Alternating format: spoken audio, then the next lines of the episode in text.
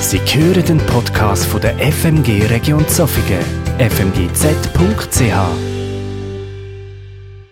Viele von euch wissen sehr wahrscheinlich, dass ich mit vier Geschwistern aufgewachsen bin. Ich habe euch hier ein herziges Viertel mitgebracht. Und vielleicht geht es euch ein bisschen ähnlich wie gewissen Leuten dazu mal, wenn sie uns so gesehen haben, gerade uns fünf Geschwister, dann haben sie so den Eindruck gehabt, die sind auch so brav. So also schön in einer Reihe akkurat aufgestellt. Das kann ja nur gut laufen in dieser Familie. Aber alle, die Geschwister die haben und auch erlebt haben, wie das ist, mit Geschwistern aufzuwachsen, der weiss, es kann auch anders sein. So bin ich unter anderem einmal Zuschauer geworden, wo mein Brüder denkt hat, er müsse schauen, ob trocknete Kornbüschel auch brennen. Der Nachteil war einfach, die trockneten Kornbüschel sind in unserem Wintergarten gehangen. Und ich kann euch schon nur vom Zuschauen sagen, es brennt. Und zwar sehr gut. Oder da war ein 1. August, wo wir uns als Geschwister beim Feuerwerk wollen beteiligen und uns entschieden haben, bereits schon am Nachmittag anfangen üben. Und zwar mit dem Luftgewehr möglichst gut zielen. Wir haben dann ziemlich gleich gemerkt, dass mit Zielen noch ein bisschen weiter weg ist, wo sich ein Schuss gelöst hat und schlussendlich im Fuß von meinem Brüder gelandet ist und der zum Arzt hat müssen, dass der wieder rausgenommen hat können werden. Da hat uns gezeigt, wir müssen noch ein bisschen mit der Treffsicherheit üben. Aber all das hat irgendwo bei uns keinen Grund gegeben, dass wir uns verstritten hätten.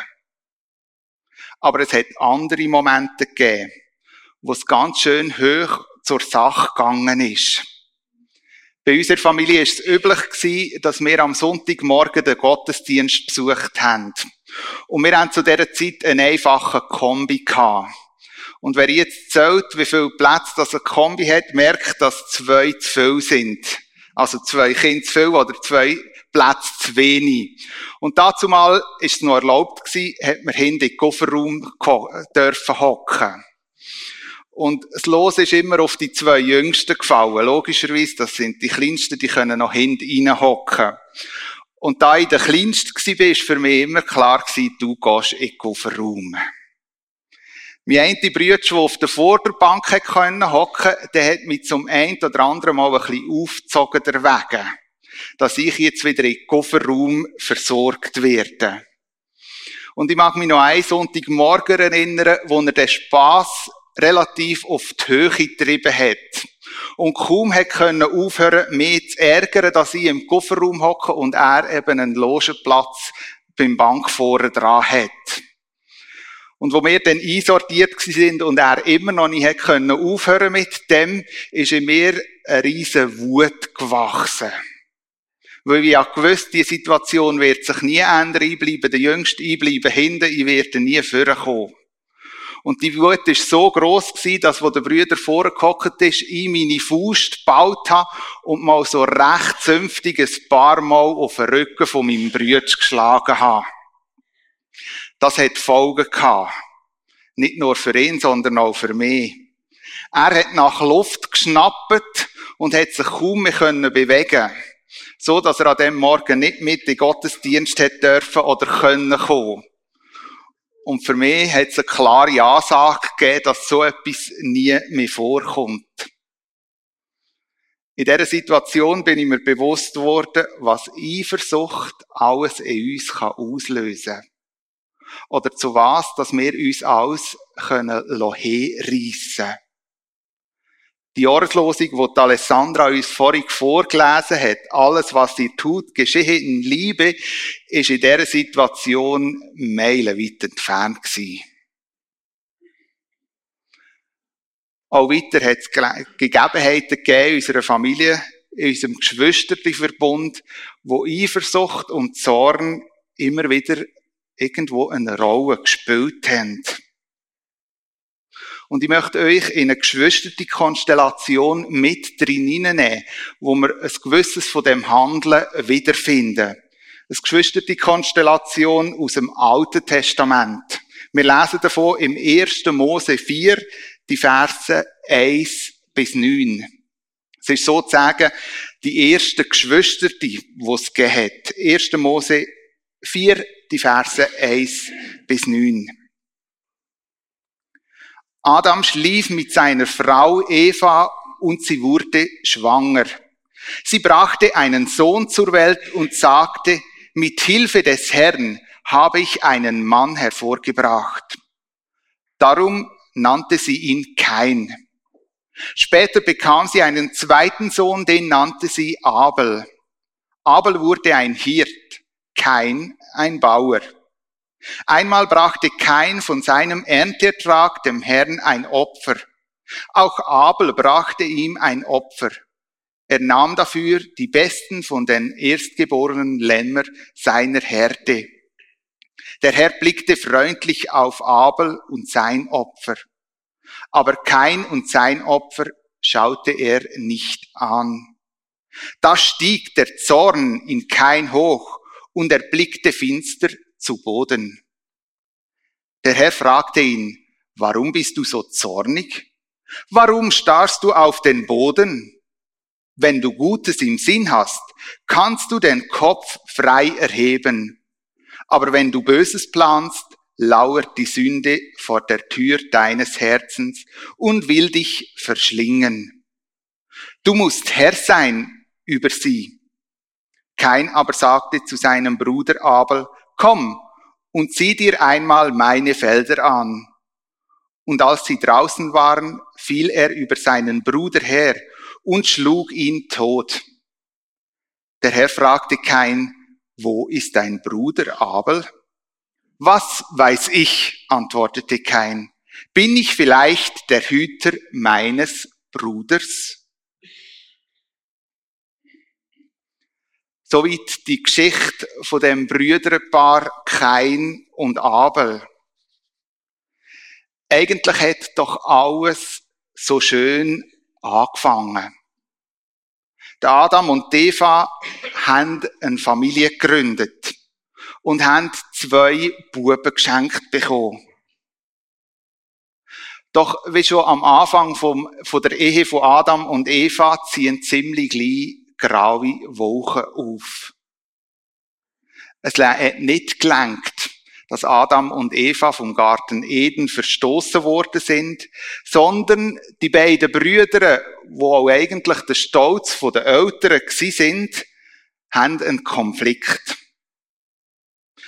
Ob der Konflikt im Abel aufgefallen ist, können wir da nicht sagen. Bleibt wie offen. Gut möglich, dass der Abel den Groll vom Kain gar nicht gespürt hat. Denn ich glaube, wenn er es wirklich realisiert hat, wäre er nicht mit seinem Brüder auf die Felder gegangen. Wenn er etwas geahnt hätte, hätte er den Kain allein gehen Und so geschieht es, dass in dem Bericht vom ersten Brudermord geredet wird.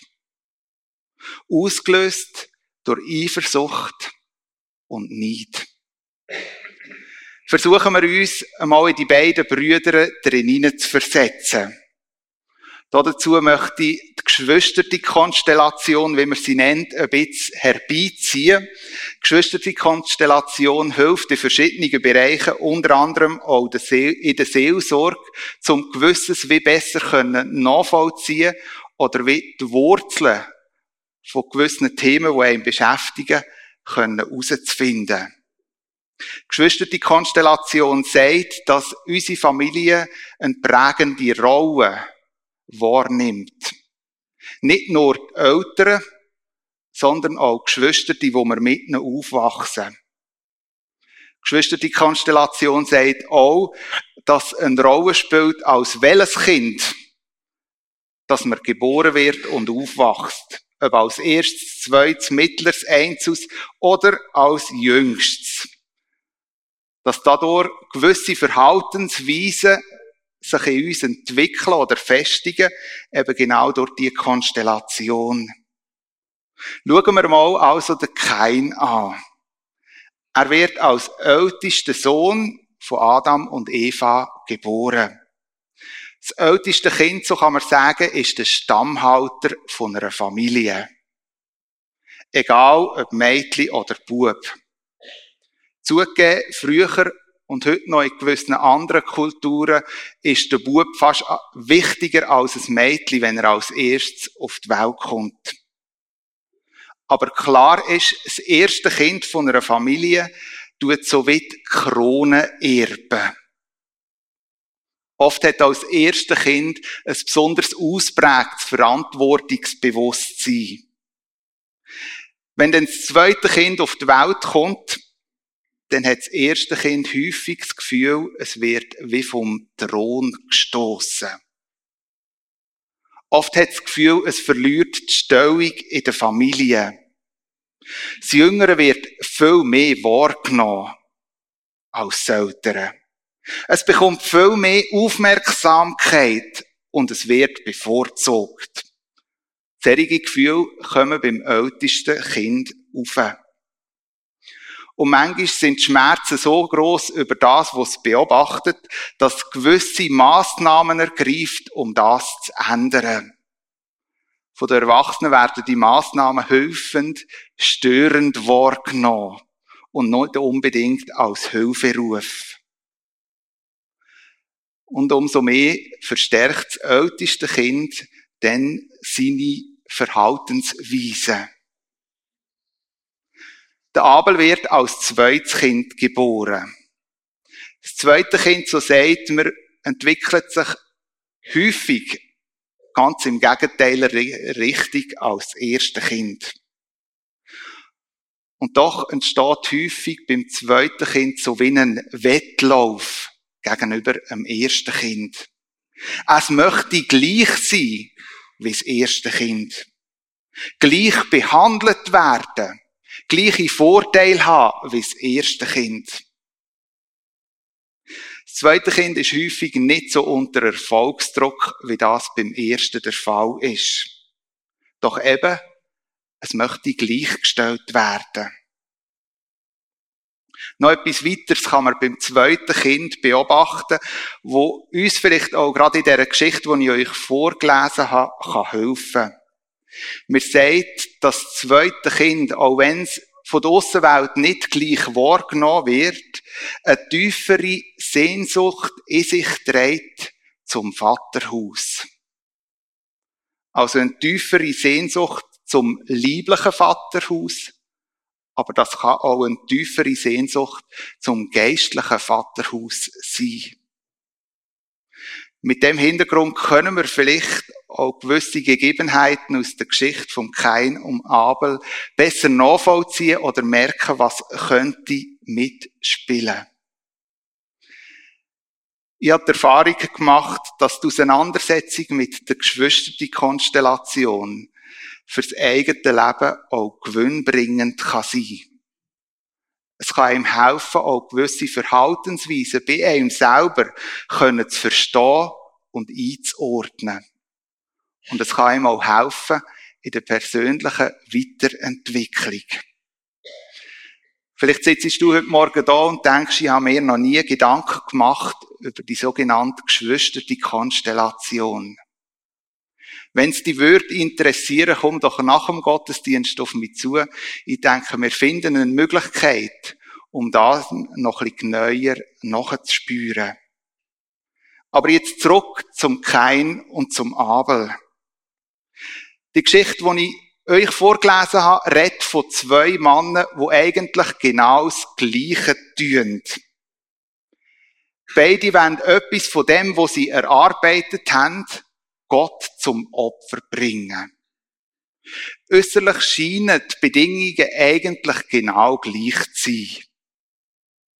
Doch auf das Opfer, wo die beiden Buben geben, heißt's, der Herr blickte freundlich auf Abel und sein Opfer, aber kein und sein Opfer schaute er nicht an. Was für ein Klapf muss das für den Kain sein? Und Gott erlaubt sich an dieser Stelle, sein Handeln wie nicht zu erklären. Selbst dann, wo Gott mit dem Kein persönlich redet. Vielleicht hat er keinen ein bisschen erahnt, an was das liegt. Aber vielleicht ist er auch ganz im Dunkeln tappet. Die Spannung bleibt wie aufrechterhalten in dieser Geschichte. Wieso nimmt Gott im Abel sein Opfer an und im Kein sein nicht?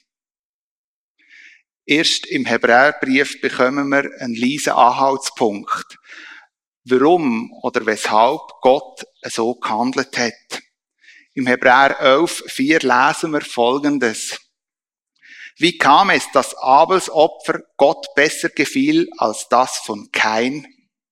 Der Grund dafür war Abels Glaube. Weil Abel Gott vertraute, nahm Gott seine Gabe an und stellte ihm damit das Zeugnis aus, dass er vor ihm bestehen konnte. Und durch seinen Glauben redete Abel heute noch zu uns, obwohl er längst gestorben ist. Also der Abel scheint Gott mehr glaubt zu haben. Er scheint Gott mehr vertraut zu haben. Oder, um wieder die Verbindung zu der Geschwisterti-Konstellation zu machen, er scheint eine grössere Sehnsucht zu haben zum Vaterhaus Gottes.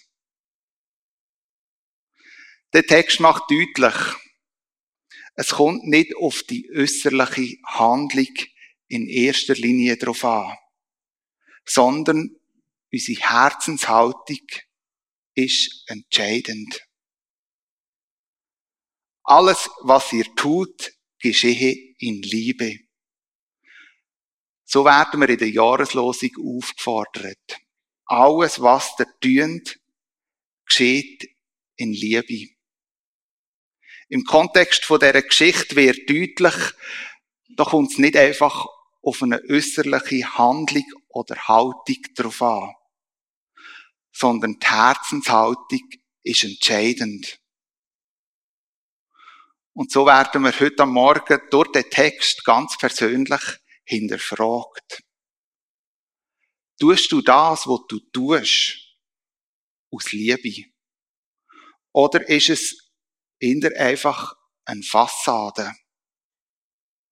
Und drinnen sieht es ganz anders aus. Zugegeben, manchmal gibt es Sachen, wo wir uns dazu überwinden müssen. Aber wir spüren, dass es wichtig ist und wir sollen machen. Ja, es an uns liegt, auch wenn wir nicht ein Jubelgeschrei ausbrechen. Es gibt manchmal Situationen, wo etwas uns vor den Füßen liegt und wir das Gefühl haben, mh, hm, mein Herz kann sich nicht so recht für das erwärmen. Aber es ist trotzdem wichtig. Kann sein, dass wenn wir uns für den eben für das parat erklären, eben es auch trotzdem eine Handlung von der Liebe ist. Aber stehen wir nicht manchmal in der Gefahr, Sachen zu tun, nur um eine äußerliche Fassade wie zu wahren so dass niemand anders merkt, was eigentlich hinten dran abgeht. Und ich glaube, die Fassade kann manchmal auch ganz schön fromm angestrichen sein. Da besucht man vielleicht Sonntag für Sonntag den Gottesdienst, Woche für Woche. Und alle Gemeindemitglieder staunen, dass man so regelmäßig und immer im Gottesdienst sitzt. Aber wenn man ehrlich ist, kommt man nicht in Gottesdienst, um Gott zu begegnen oder zu wachsen, sich zu verändern, sondern vielmehr, dass wir eben die anderen sehen. Da erzähle ich vielleicht in meiner Nachbarschaft von Jesus. Aber das nicht, weil ich ihn liebe oder weil es mir ein Anliegen ist, dass die Nachbarn Jesus kennenlernen das würde ja noch bedingen, dass die schlimmsten Fälle in unsere Gemeinde kämen. Nein, eigentlich geht es mir vielleicht nur darum, dass ich der Gemeinde von diesen Begegnungen kann erzählen kann. Ich bin mir bewusst, das sind Extrembeispiele. Aber ich glaube, die Geschichte von Kain und dem Abel wird uns an dieser Stelle herausfordern. Ja, uns hinterfragen. Warum mache ich das, was ich tue? Was ist meine Grundmotivation in dem, was ich tue? Wenn ich am Anfang gesagt habe, was da passiert in dieser Geschichte, ist für kein ein Schlag ins Gesicht. Als ältestes Kind hat er schon einiges erlebt, dass er vom Thron gestoßen ist. Hat müssen Platz machen für ein zweites Kind. Und einiges mehr passiert das gefühlsmässig. Gut möglich, dass im Kein die Gedanken und die Gefühle aufgekommen sind, die er schon mal hat, wo sein jünger Brüder auf die Welt gekommen ist. Was hat der jünger Brüder, wo ich nicht habe? In solchen Situationen fängt man an zu vergleichen. Fängt man an von eifersüchtig werden auf die andere Person. Und die Eifersucht ist so weit gekommen, dass er zu dem Punkt gekommen ist, da stieg der Zorn in kein hoch und er blinkte finster zu Boden. Der Zorn vom Kain hat sich gegen Abel gerichtet. Doch eigentlich, wenn man die Situation anschaut, es scheint im Kain nicht klar zu sein, ist der Abel in dieser Geschichte nur Projektionsfläche. Eigentlich ist der Abel da nur das Opfer. Er hat weder den Streit gesucht, noch die Bevorzugung gesucht. Wir lesen auch nie, dass er nach dem Opfer von oben herab auf Kain abgeschaut hat. Im Grunde genommen, wenn wir den Konflikt studieren, findet der nicht zwischen Kain und dem Abel statt, sondern eigentlich viel mehr zwischen dem Kain und Gott. Doch der Zorn führt so weit, dass der Kain zur Entscheidung kommt, mein Brütsch, der Abel, muss weg. Der soll nicht mehr leben. Doch bevor es so weit ist und der Kain seine Brüder umbringt, gibt Gott dem Kain die Möglichkeit, seine geplante Tat noch einmal zu überdenken. Denn Gott spricht den Kain an und sagt, warum bist du so zornig? Warum starrst du auf den Boden? Wenn du Gutes im Sinn hast, kannst du den Kopf frei erheben. Aber wenn du Böses planst, lauert die Sünde vor der Tür deines Herzens und will dich verschlingen. Du musst Herr sein über sie. Als ich den Satz gelesen habe, wo Gott dort zum Kein redet, habe ich so